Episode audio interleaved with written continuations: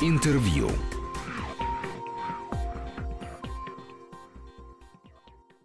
Студии Анна Шафран. Здравствуйте, друзья, мы вас приветствуем. Сегодня с нами в программе Александр Хинштейн, советник главы Росгвардии. Александр, добрый день. Добрый день. 9 мая, День Победы, один из главных праздников нашей страны. Но я глубоко убеждена, что это нечто отдельно стоящее, потому что ну, для каждого из нас, мне кажется, с детства это большое событие, там, начиная с того, когда мы собирались с нашими дедушками, бабушками около обелиска, а у меня оба деда полковники, один разведчик-артиллерист, другой летчик. Это обелиск, застолье. А позже появился бессмертный полк что приобрело лично для меня колоссальную значимость. Э, я вот вспоминаю, несколько лет назад, может, лет семь назад, бессмертного полка еще не было, но я оказалась за границей в дни майских праздников, и 9 мая, в частности, включила телевизор и увидела марш Победы, парад Победы. Поняла, что что-то важное пропускаю, как-то себя некомфортно почувствовала и решила, что с этого момента я 9 мая всегда в России. Ну что ж, достойно и правильное решение. А для вас что такое 9 мая? 9 мая для меня это тоже часть моей семьи. Я, к сожалению, в отличие от вас, не застал своих дедов, с которыми мог бы сходить к обелиску. Мой дед погиб при освобождении Украины, но я успел еще до всех событий последнего времени найти его могилу, братскую в Харьковской области, маленькое село Коммунарка, э, и восстановить это мемориальное захоронение, где лежит более 1200 бойцов командиров Красной Армии разных национальностей со всех уголков большого тогда еще единого Советского Союза. И среди 1200 фамилий там выбита фамилия моего деда, старшего сержанта Ригерера. А в бессмертном полку принимали участие? Да, конечно. Мне кажется, это действительно очень такое искреннее стремление людей ощутить свою, свою связь поколений. Вот у Пушкина знаменитая фраза Бориса Годунова «распалась связь времен» она на многие вопросы отвечает, а бессмертный полк – это одно из тех явлений, которые эту связь времен, наоборот, восстанавливают. Ну, колоссально. В наши дни нечто стихийно-народное, что превратилось в абсолютно э, государственно значимое действие, бессмертный полк. Вот 9 мая, когда э, мы выходим с портретами наших родственников уже из подъезда и видим, что и соседи тоже с портретами идут, идут по улицам, заходят в метро, выходят из метро, это ведь колоссальное воодушевление, очень дорогого стоит. Честно говоря, я абсолютно не преувеличиваю, у меня наворачиваются слезы. Ну, я думаю, что это чувство, оно присуще большинству людей. Очень хорошо, что эти слезы у нас наворачиваются в этот день, потому что это слезы в первую очередь все-таки слезы гордости и счастья. Гордости от того, что ты являешься единым целым огромной страны и огромного народа, а счастье от того, что ты наследник победителей, тех, кто сумел в, казалось бы, неравной абсолютно схватке, противоречия всем законам логики и здравого смысла, одолеть такую машину и выйти с честью из этого боя. Ну, такие большие даты – это, естественно, всегда повод вспомнить о событиях прошлых лет и о конкретных персонажах, героях, о которых да. мы не вспоминаем, ну, естественно, повседневно, но должны знать.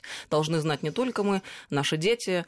А, вы в свое время написали а, большую книгу «Тайны Лубянки». Это книга о работе спецслужб а, с 20-х по 60-е годы. Нас сегодня, в частности, будет особенно интересовать тот период, который связан с, с Великой Отечественной войной.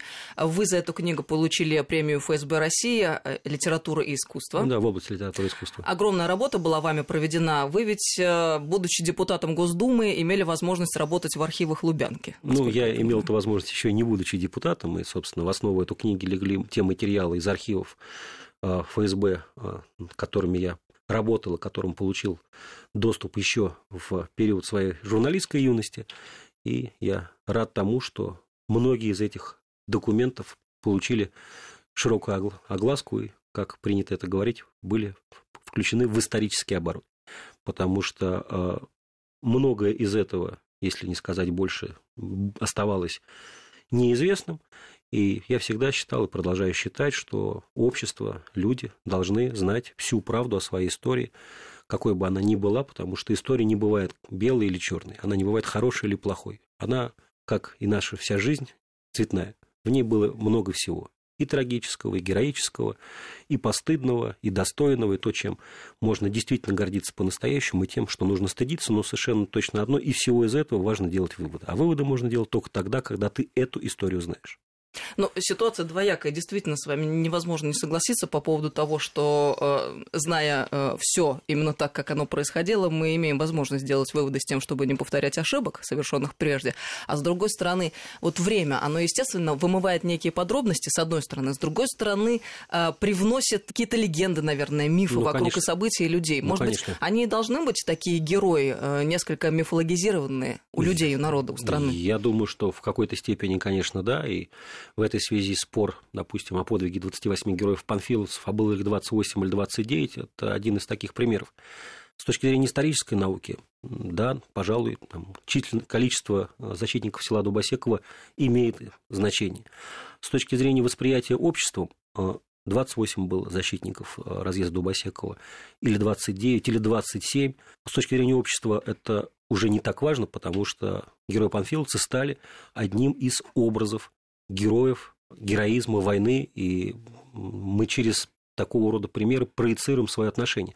Надо понимать, что, конечно же, во время самой войны, особенно на начальном ее этапе, когда ситуация складывалась достаточно тяжело, пропаганде как воздух нужны были примеры героизма, которые бы поднимали людей на борьбу и показывали им о том, что далеко не все потеряно, а на, напротив, нужно следовать вот э, примерам достойных героев. А, и 28 панфиловцев, а, тому пример, или а, ночной таран летчика Талалихина или сбитый самолет Гастелла. И очень печально, что когда исторические процессы у нас пошли в другую сторону, конец 80-х, начало 90-х годов, общество автоматически, отвергая все то советское, что до этого его общество пичкали, здесь можно так выразиться, вот отвергая все, вместе с э, водой выплеснули младенцы. И появились публикации, их было много, о том, что это все и не герой, и матросов не закрывал Зод в деревне Чернушка, а подскользнулся перед амбразурой, и Гастелло не направил свой самолет на колонну немецкой техники, а просто упал. И Зоя Космедемьянская была вовсе не героиней, поджигала крестьянские избы, а до этого лечилась от шизофрении. Но вот если говорить конкретно о Зое Космедемьянской, то в книге, которую вы упоминаете, которую я когда-то написал, есть одна из глав, посвященная как раз делу Зои Космедемьянской. Что очень важно сегодня, потому что мы помним недавний скандал, развернувшийся вновь вокруг имени Зои Космедемьянской, Демьянской абсолютно грязный, на мой да, взгляд. Когда э, карикатурист Бельжо э, написал заметку о том, что она была психически неполноценной, да, совершенно грязной, э, недостойной во всех смыслах, но оставим Бельжо наедине с его совестью, если, конечно, она у него существует. А обратимся лучше к книге, основанной исключительно на документах. В этой книге, если вы ее пролистаете, я вам ее, конечно же, подарю после эфира, очень много документов, и, собственно, она на них и основана, протоколов, допросов, выдержек из каких-то справок, докладных, э, оперативных донесений и тому подобное. История Зои Космедемьянской на самом деле выглядит следующим образом. Был приказ Сталина в просторечии, называемый «выжженная земля». Согласно этому приказу, от 17 ноября 1941 года приказывалось разрушать и сжигать дотла все населенные пункты в тылу немецких войск на расстоянии 40-60 километров в глубину от переднего края и на 20-30 километров вправо и влево от дорог. Дата, обращаю внимание, ноябрь 1941 года, причем еще 17 ноября, то есть до контрнаступления под Москвой, остается еще почти три недели. Такая команда а, охотников, поджигателей, если можно так выразиться, была сформирована а, и внутри разведотдела Западного фронта. Одна из этих команд в составе 10 человек, в нее входила и Зоя Космедемьянская, которая пошла добровольцем 18 лет на фронт.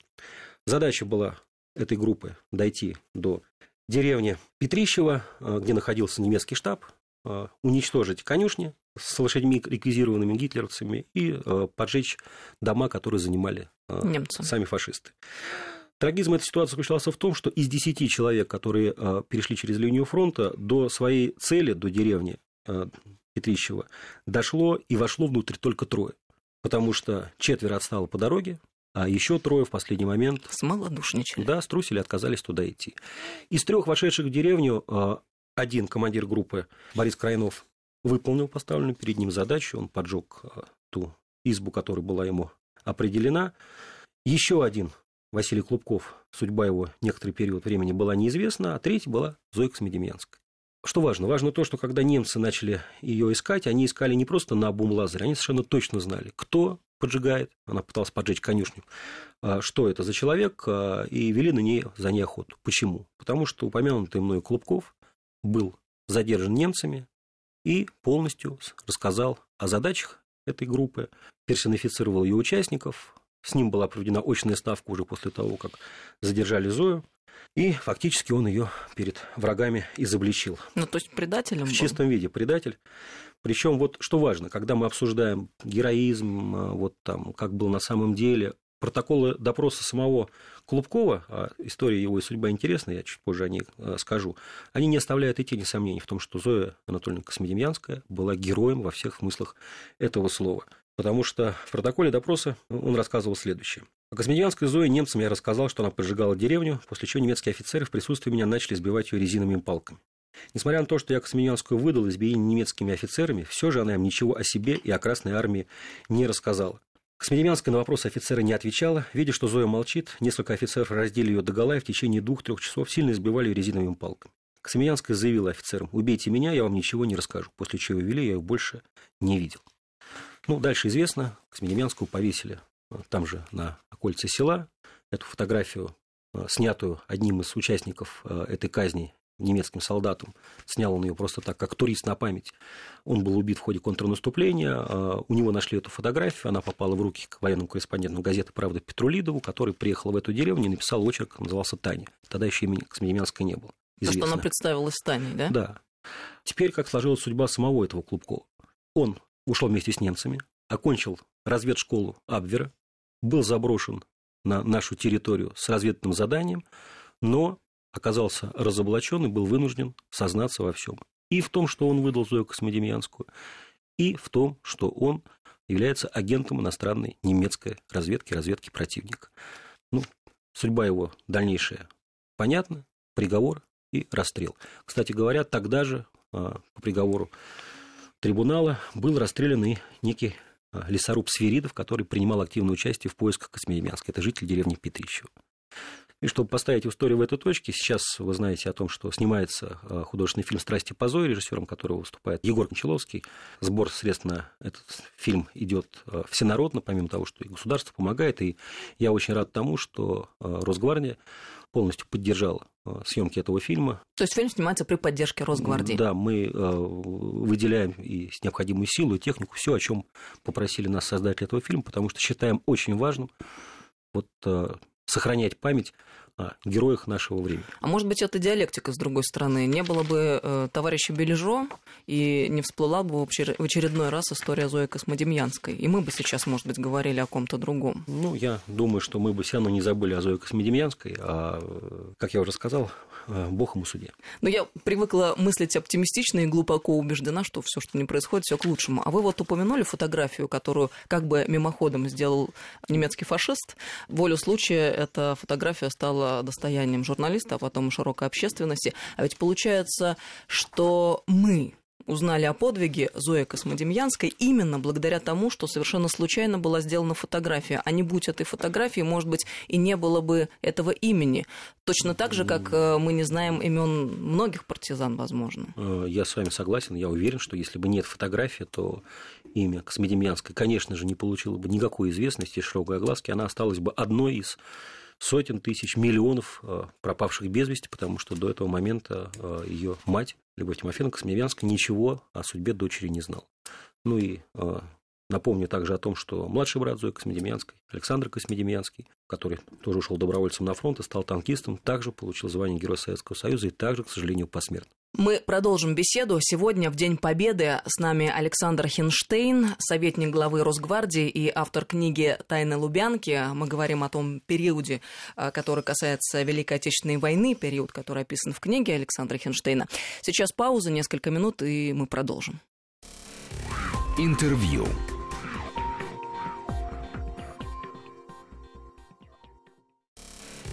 Интервью.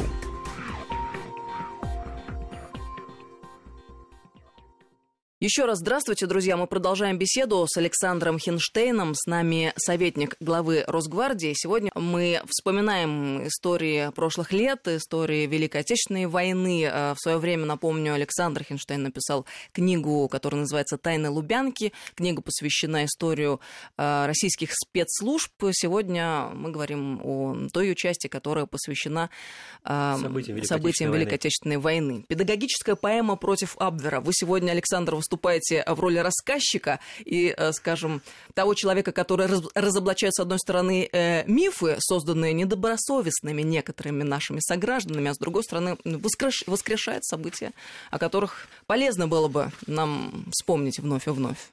Спасибо, если это так. Э, ну, продолжим наш рассказ, э, чтобы у нашего слушателя сложилось правильное представление. Книга, э, на которую я и дальше буду ссылаться, мной написана, она не представляет собой учебник там, по истории спецслужб или какой-то развернутый очерк именно истории ведомств.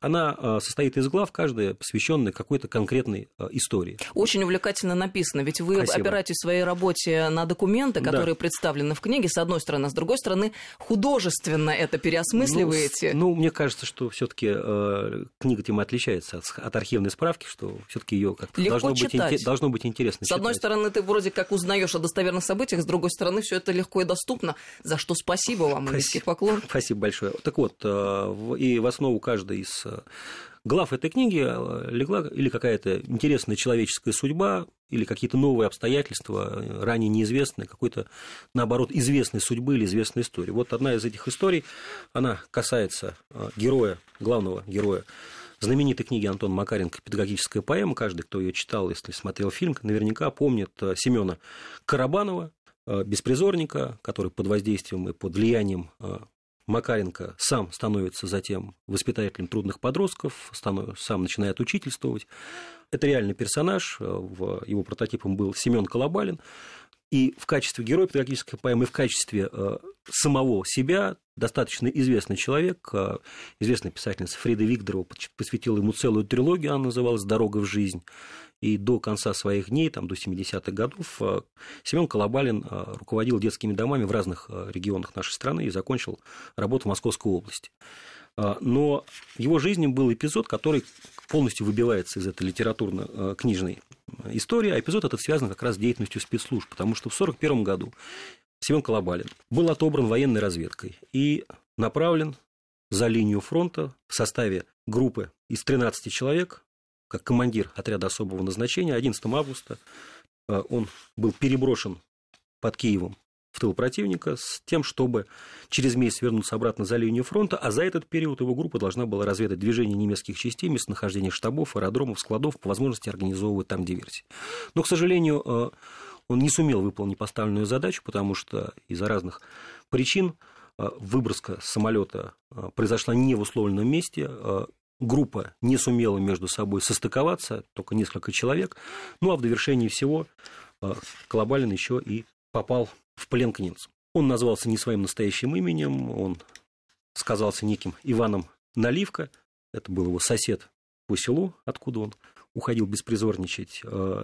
Дальше судьба Колобалина была сложной, он долгое время находился в концлагере, еле выжил, он очень подробно описывает все эти события в своих показаниях, на которые я, собственно, в книге ссылаюсь, чтобы было понятно, что э, из 12 тысяч узников лагеря, в которые его направили, э, за 4 месяца в живых осталось 250.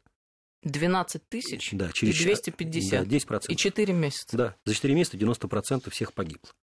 Но в конечном счете Колобалин человек неординарный, умный, с хорошей реакцией, не случайно, повторяю, он был отобран военной разведкой для выполнения этого задания, а он попался на глаза немецкой разведки, и его отобрали для дальнейшей разведной деятельности. Направили его в школу разведчиков-радистов немецкую, в Абверовскую, где он прошел соответствующую подготовку, а затем был ночь 15 на 16 сентября 1942 года с группой разведчиков 6 человек сброшен с немецкого самолета в тогдашней Горьковской, ныне Нижегородской области в районе города Арзамас. Он, так же, как и год назад, должен был разведывать движение железнодорожных э, составов, э, определять нахождение, формирование воинских частей, командный состав – но только если до этого год назад он должен был это делать по отношению к немцам, то теперь это он должен был делать по отношению к Красной Армии.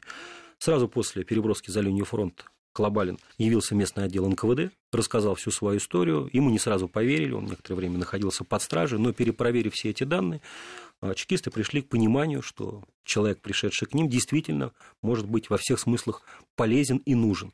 И дальше уже началась радиоигра. Что такое радиоигра, нужно в двух словах пояснить нашим а, слушателям. Радиоигра – это очень активно используемый в годы войны а, метод, когда или перевербованные немецкие агенты, или сознательно внедренные наши разведчики, заброшенные обратно потом через линию фронта, передавали немцам различную дезинформацию, через радиостанции. Есть даже точные цифры. В годы войны советской контрразведкой было проведено 183 радиоигры. Есть игры очень известные, такие как «Монастырь» или «Березино», есть игры менее известные. Вот игра Семен относится к, именно к ним. Но в ходе этой радиоигры удалось во-первых, на протяжении длительного времени снабжать противника дезинформацией и ложной информацией. Причем эта же работа очень тонкая, ведь противник перепроверяет эти вещи. Соответственно, рядом находилась другая группа, которая передавала схожие данные, которые полностью подтверждали данные Колобалина. Очень сложная легенда, которую надо координировать. Ну, конечно же. Э, это во-первых. Во-вторых, э, они сумели выманить на нашу территорию целую группу немецких диверсантов, которых э, всякий раз присылали под различными предлогами, рации, которые нужны батареи, помощь там, и так дальше и тому подобное. Задача Ради Игоревича заключалась в том, чтобы парализовать деятельность э, разведки врага, поскольку ну, э, они же не всесильны, не все могущие. И если у тебя есть уже какое-то количество заброшенных э, агентов, то ты физически больше количества уже не завербуешь, да и целесообразности нет. Поэтому, когда большинство находящихся здесь агентов работает под контролем советской контрразведки, то ну, будем говорить так, что деятельность врага от нас сведена э, практически к нулю. Радиоигра продолжалась вплоть до конца 1943 года, и только стремительное наступление советских войск вынудило немцев уже передислоцировать свой э, радиоцентр дальше вглубь Германии, и оттуда держать связь с агентами в Горьковской области стало невозможно.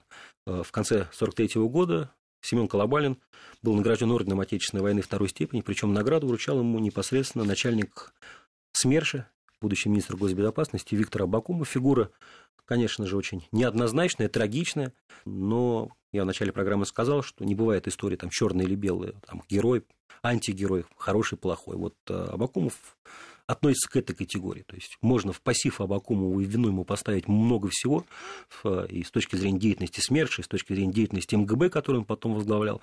Но есть и объективная сторона. А советская военная контрразведка, СМЕРШ, фактически парализовал деятельность э, врага, и руководители немецкой разведки впоследствии они признавали, что они не сумели на территории Советского Союза реализовать ни одной какой бы то ни было крупной, серьезной разведной акции. Э, вся их деятельность так или иначе контролировалась, тормозилась, э, препятствовалась ей со стороны советских чекистов, именно СМЕРШ. При этом мы должны понимать, что особенно на начальном этапе войны, первый, второй год, заброска агентуры в наш тыл шла просто в промышленных масштабах. Количество попавших в плен шло на миллионы, и поэтому никто за качеством а, уже не смотрел. Считалось, что нужно и можно воевать количеством. Там, забросили 10 тысяч, ну, как, из 10 тысяч хотя бы там 50 уцелеет, и то хорошо. Поэтому, конечно же, работать приходилось в очень сложных и тяжелых условиях. Я это говорю к тому, что вот сегодня, э, знаете, когда я читаю там, высказывание, скажем, там, не знаю, Евгения Марковны Аль, Альбац, который утверждает, э, что видя историческую реконструкцию, когда не только э, идут люди в военной форме времен войны, но идут люди в форме НКВД, это вызывает у нее только чувство, ну, я сейчас не дословно цитирую, но смысл, надеюсь, привожу верно, это у нее вызывает чувство отвращения, отторжения, мне это становится очень странно, потому что Конечно, НКВД зловещая организация, как и СМЕРШ. Конечно, там не работали ангелы в белых одеждах, но то, что силами советских спецслужб и НКВД и СМЕРШ, который, как вы наверняка знаете, не входил в структуру НКВД, а подчинялся Наркомату обороны, а то, что их силами было действительно реализовано огромное количество заданий и дел важнейших, беспрецедентных по своему значению и масштабу, то, что мы, повторяю, полностью переиграли спецслужбы врага на нашей территории, надо понимать, что немецкая разведка во всех смыслах была более чем профессиональной. И ни денег а, там не жалели, и уверенность у них была в победе, по крайней мере, до 43-44 до 44 годов. Мы сейчас прервемся на несколько минут. Я напомню, что с нами сегодня Александр Хинштейн. Продолжим, друзья. Интервью.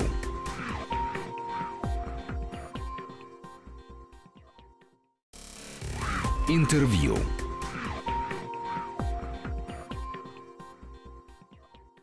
Еще раз приветствуем вас, друзья. Сегодня мы беседуем с Александром Хинштейном, с нами советник главы Росгвардии.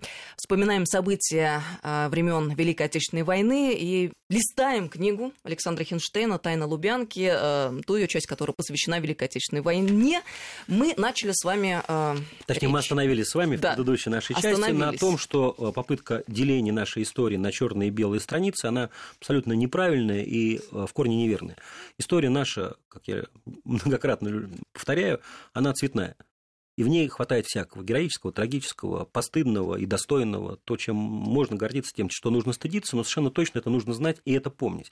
И одно из клише, которое по сей день существует, это то, что все, что осенено а, аббревиатурой НКВД, это по определению э, страшное, э, абсолютно недопустимое и приличный человек. Да, э, к чему форму... притрагиваться, в общем, При, боязно. То есть НКВД это, как Госман говорил о том, что у него нет разницы между там, офицерами по Мабвер или Гестапо, я уж не помню, да, и офицерами СМЕРШ. Но это такое распространенное мнение среди определенной части нашей либеральной общественности. Да, безусловно. Хотя я не слышал о том, чтобы офицеры СМЕРШ занимались бы тем, что уничтожали людей в газовых камерах и ну, снимали... Не а, зафиксировано, и, по крайней мере, да, и делали, и делали человеческой кожи абажуры. При этом, подчеркиваю, я ни в коей мере не выступаю в качестве сталиниста и не говорю о том, что невиновных не бывает. А, это была страшная карательная машина, но надо признавать, эта машина была эффективна, и те задачи, которые были поставлены перед ней, а тем более в условиях страшных лет войны, особенно на начальном ее этапе, когда мы отступали, и когда и моральный дух, и общая ситуация была крайне тяжелой. Так вот,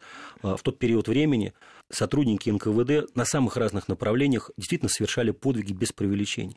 В моей книге много об этом рассказывается. Здесь да. есть большой очерк о Дмитрии Николаевиче Медведеве, командире а, знаменитого партизанского отряда «Победитель», созданного по линии 4 управления НКВД СССР. В составе этого отряда воевал Николай Иванович Кузнецов. О нем тоже есть отдельный очерк, а, потому что мне в свое время посчастливилось работать с личным делом Кузнецова им как агента, поскольку он был привлечен к агентурной работе еще задолго до войны, в самом конце 20-х годов, если мне изменяет память. А, и благодаря Кузнецову не только было ликвидировано более 10 высокопоставленных немецких а, чиновников и функционеров, включая заместителя а, Гуляйтера, благодаря Кузнецову, который выдавал себя за немецкого офицера Пауля Зиберта, а, советская разведка заранее получила информацию и о готовящемся покушении на членов Большой Тройки в Тегеране, и о том, что туда планируют вылетать Скорцени, и о подготовке немцев а, к будущему сражению на, под Курском, где они планировали совершить танковый прорыв. И та, и другая информация тогда были первыми, от которой дальше уже стали двигаться и идти. В истории, понятно, нет, конечно же, слагательного наклонения, что было бы, если было бы, но если бы советская разведка не получила информации о готовящемся покушении на Большую Тройку, и это покушение было бы реализовано, и кто-то погиб, конечно, весь ход войны пошел бы дальше по-другому. Небольшое лирическое отступление. Вы рассказываете о героях нашей разведки, и, а я думаю, вот это тяжелое время на самом деле. Ведь еще недавно практически Случилась революция. Потом страна воевала, лет, да. гражданская война. Долго собиралась. Потом внезапное нападение. Как ни крути, внезапное нападение. И такая тяжелая война. Сложно жили люди. Да, Я да. думаю, что подавляющее большинство так жило. И э, откуда брались эти герои? Вот, знаете, это вопрос, который я сам часто себе задаю и думаю о том, как э, внутри нас намешано одновременно, вот, э, знаете, есть и дьявол, и, и, и Бог и кто и возьмет верх, э, все зависит от обстоятельств. Мне э, в свое время, в этой книге этого нет, э, значит, мне в свое время довелось писать в газете, я работал с архивными материалами, с оперативным делом по группе Виктора Лягина, действовавшая, тоже сотрудника НКВД, это была э, разведно-диверсионная группа, э, направленная в город Николаев, оккупированный немцами. И задача была не только сбор разведсведений, но и организация диверсий, в том числе на крупнейшем в Европе э, судостроительном заводе. И меня потрясла история одного из членов группы Николаева, молодом сотруднике НКВД, пришедшем по набору там, в 1938-1939 году, который был направлен на Большую Землю, пешком пошел, ему нужно было значит, выйти к своим и принести эти сведения. Он шел около года. То есть, когда он дошел, это был уже там, тяжело больной, обросший человек, там, дико описываются его мучения, страдания, через которые он шел, его задерживали, он убегал, его ловили, его пытали, он снова убегал. И я думал, тем более, что работал над этим материалом в середине 90-х, когда тема репрессий и ГУЛАГа была еще самой главной, и э, ассоциация с НКВД ровно такая, никакой другой. И я думал, ну ведь в другой ситуации, окажись, наверняка он бы также участвовал и а, в допросах с пристрастиями, в фабрикации уголовных дел по новым членам Троцкистско-Бухаринской, Зиновьевского, там, какого еще угодно заговора и прочее, и прочее. Но вот случилось так, как случилось. И человек себя действительно проявил совершенно с героической с другой стороны. Я сознательно называю его фамилию, чтобы не быть обвиненным да, в том, что я каким-то образом пытаюсь принести память героя. Нет, конечно. А, вот а, там, та же история Дмитрия Николаевича Медведева, а, которого должны были передо мной арестовать. Он к этому моменту был уже уволен из органов в связи с тем, что его старший брат, почему, к примеру, он когда-то пришел работать в ЧК, был арестован как троцкист. Медведев его уволили, он добился своего восстановления, потом его снова уволили перед войной, причем он объявил голодовку написал наркому, тогда им был Ежов внутренних дел, э, телеграмму о том, что я объявляю голодовку в знак протеста против незаконного увольнения из органов и буду голодать э, значит, на вокзале под портретом Сталина. И чем закончился голодовка? Его восстановили в органах, правда, отправили, конечно, на низовую работу в ГУЛАГ, где он э, тоже отличился, потому что начал освобождать арестованных, у которых истек, у которых истек срок заключения. Это потрясающая сила воли. Да. А кончилось все тем, что 21 июня 1941 года уже уволенным вторично из органов Дмитрий Николаевич Медведев, как лектор Люберецкого Советского, по-моему, райкому партии, значит, э, сказал о том, что война с немцами неизбежна. На 23 июня был назначен разбор его персонального дела в райкому партии, его должны были исключать из рядов ВКПБ, но случилась война. Он пишет бумагу Берии, ставшим бывшим тогда наркомом, э, просит его отправить на фронт, его отправляют э, не просто на фронт, а поручает ему создать разведно-диверсионную группу, партизанский отряд, победители, которым он с блеском и руководит. Я позволю лишь себе кратко процитировать справку Наркомата госбезопасности от марта 1945 года, которая была составлена сразу по горячим следам. А, второй расстрел противника Тач Медведев был направлен 20 июня 1942 года, пробыл там до 1 марта 1944 года. За год и 8 месяцев руководимая им оперативная группа 100 человек выросла до 1000 человек. Пущено под откос 52 немецких эшелона, взорвано три железнодорожных моста, три железнодорожные мастерские, городской вокзал, солдатами и офицерами, два офицерских казино. В боях при диверсиях уничтожено более 1350 немецких солдат и офицеров, в том числе один генерал, 780 полицейских и жандармов. Завербовано 63 агента боевика, через которых была терроризирована высшая немецкая администрация Рейхскомиссариат Украины. Помимо указанных выше взрывов, совершенно следующих терактов, во время которых убиты, ну и дальше перечисляется. То есть иная армейская дивизия не нанесла врагу такого урона, какой нанес отряд Дмитрия Николаевича Медведева, ставшего совершенно законно и заслуженно героем Советского Союза, но, к сожалению, после войны вновь и на этот раз уже окончательно уволенному из органов, человеку во всех смыслах героическому, достойному, вот, э, знаете, я очень жалею, что в Москве сегодня не осталось улицы Медведева, ее переименовали обратно в Старый Пименовский переулок. Это справедливо, но то, что имена таких людей, как Медведев, как Николай Иванович Кузнецов, как упомянутый мной Лягин, погибший э, после того, как их схватили все таки гестаповцы и не сдавший никого под пытками, как многие другие чекисты, те, кто действительно совершали подвиги, шли на смерть, я уверен, что их имена, конечно же, мы должны и помнить, и чтить, и воспринимать каждого не через призму НКВД, ГУЛАГ, заградотряды, а через призму того, что каждый из них сделал. Какой лично вклад в победу, в защиту своей страны он внес. И времени у нас уже мало остается. Э, буквально еще несколько слов о герое другой моей главы, э, тоже связанном с НКВД. Казалось бы, впрямую может быть, в войне не участвовавшую, но, тем не менее, в моем понимании, сыгравшую в ней в войне достаточно завидную роль. Я говорю сейчас о Василии Ивановиче Агапкине, создателю бессмертного марша прощания славянки, с которым мы по-прежнему ассоциируем Великую Отечественную войну и звуки эти у нас всплывают всякий раз. Именно Василий Иванович Агапкин, а, с личным делом которым мне тоже довелось поработать, и впервые эти материалы в книге были опубликованы, Василий Иванович Агапкин был не просто создателем этого марша, а, он был создателем вообще военно-оркестрового дела в системе органов НКВД, еще даже ВЧК. И в 7 ноября 1941 года на знаменитом параде на Красной площади, параде, имевшем значение историческое во всех смыслах, потому что это была демонстрация того, что Москва, а значит и Россия не сдается, это была действительно, выражаясь современным языком, пропагандистская пиар-акция такой мощности, что она, конечно же, о ней, э, она разошлась далеко за пределы и Москвы, и нашей тогдашней страны. Так вот, Василий Иванович Агапкин дирижировал этими сводными оркестрами. А в июне 1945 года на Параде Победы он уже вновь дирижировал оркестрами, но уже оркестрами победителей. Кстати говоря, в отставку Василий Иванович Агапкин вышел, имея рекордную выслугу – 58 лет. Он тоже был офицером НКВД. Кстати говоря, момент, когда в ноябре 41-го он дирижировал сводными оркестрами на Красной площади, он служил капельмейстером отдельной дивизии особого назначения имени Дзержинского. Это соединение прославленное, которому мы отмечаем сто лет, ну, по крайней мере, основы его созданного первого отряда, а так и называется. Адон имени Дзержинского, только теперь это не НКВД СССР, теперь это ОДОН Росгвардии. Отдельная дивизия особого назначения имени Феликса Дзержинского, во всех смыслах прославленное боевое соединение, воспитавшее огромное количество героев в своих рядах, и по-прежнему сегодня новые герои приходят на смену старым. Я ни в коей мере не хочу, заканчивая нашу программу, во-первых, проводить параллели какие-то между сегодняшними ведомствами или вчерашними, но до тех пор, пока существует государство, до тех пор, пока мы существуем как страна, были и будут те структуры и те органы, которые обеспечивают безопасность. Мне понравилась фраза, которую вы сами сказали а, в этой книге. Про Какую топор? власть хочет видеть спецслужбы такими, они и будут. Топор в руках Раскольникова – орудие убийства, в руках плотника – орудие производства. Хотя топор может быть и тем, и другим. Да, более того, э, в обоих этих случаях топор одинаковый, один и тот же. Завершая нашу программу, я хочу еще раз поздравить всех наших радиослушателей с праздником, который объединяет миллионы людей не только в нашей стране, это, по сути, связующая нить между бывшими республиками Советского Союза, между миллионами соотечественников, которые живут сегодня по всему миру. Бессмертные полки, которых мы упоминали, давно уже расширили свою географию, они проходят во многих странах мира и на другом полушарии нашего земного шара.